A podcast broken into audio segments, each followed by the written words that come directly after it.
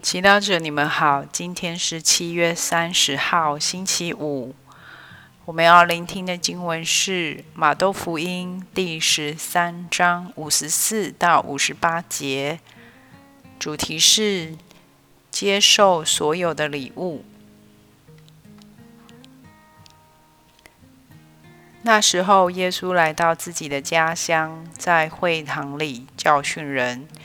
以致人们都惊讶说：“这人从哪里得到得了这样的智慧和奇能？这人不是那木匠的儿子吗？他的母亲不是叫玛利亚？他的弟兄不是叫雅各伯、若瑟、西满和犹达吗？他的姐妹不是都在我们这里吗？那么他的……”这一切是从哪里来的呢？他们就对他起了反感。耶稣却对他们说：“先知除了在自己的本乡本家外，没有不受尊敬的。他在那里，因为他们不信，没有多行其能。”世经小帮手，主耶稣返回家乡时，人人都给他们评论说：“这不是谁的儿子吗？我们认识他的弟兄和姐妹。”这里指的是耶稣的堂表兄弟姐妹。人看人都是用自己的经验去评论对方，要怎么做？才更有公平和正义去对待他人呢？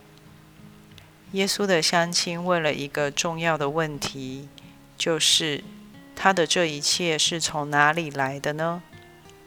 每当我们看人看不顺眼时，停下五秒问这问题，会对自己有益处。我不喜欢的这个人，但他的这一切。是从哪里来的呢？是从他的生长背景来的，是从他努力得来的，是他在生下来就被给予的吗？到头来会追索到，这一切都是天主给他的。我不喜欢他。不代表天主也不喜欢他。他在天主眼中是爱子，是爱女。我凭什么判断他呢？甚至我凭什么判断我自己呢？我不能接纳自己，不代表天主不接纳我。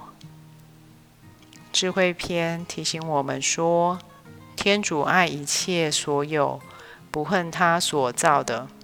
如果他憎恨什么，他必不会造他。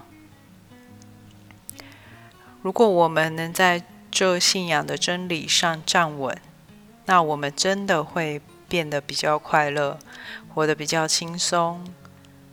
耶稣家乡的人允许自己的判断抹除对耶稣的好感。他们给他起反感，很有意思的，对耶稣起反感，也同时消除了对天主的信德。信德是从天主来的礼物，人也是他给的礼物。每天遇到的大小挑战也是礼物。接受一个，我们会接受全部。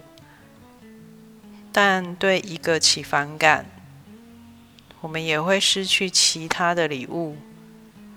不是天主收回，而是因为我们拒绝他。